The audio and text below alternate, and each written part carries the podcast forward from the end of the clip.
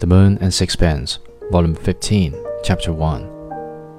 When I reached London, I found waiting for me an urgent request that I should go to Mrs. Strickland's as soon after dinner as I could. I found her with Colonel MacAndrew and his wife.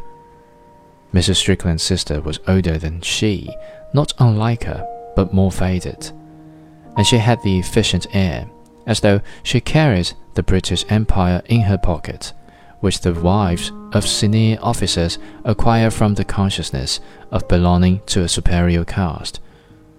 Her manner was brisk, and her good breeding scarcely concealed her conviction that if you were not a soldier, you might as well be a counter jumper.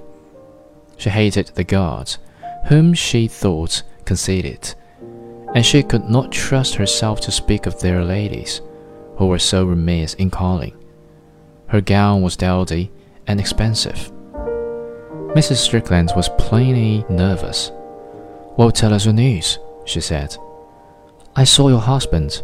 I'm afraid he's quite made up his mind not to return. I paused a little. He wants to paint.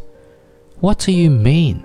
cried Mrs. Strickland, with the utmost astonishment. Did you never know that he was keen on that sort of thing? He must be as mad as a hatter, exclaimed the colonel. Mrs. Strickland frowned a little. She was searching among her recollections. I remember before we were married, he used to potter about with a paint box, but you never saw such daubs. We used to chaff him. He had absolutely no gift for anything like that. Of course, it's only an excuse, said Mrs. MacAndrew.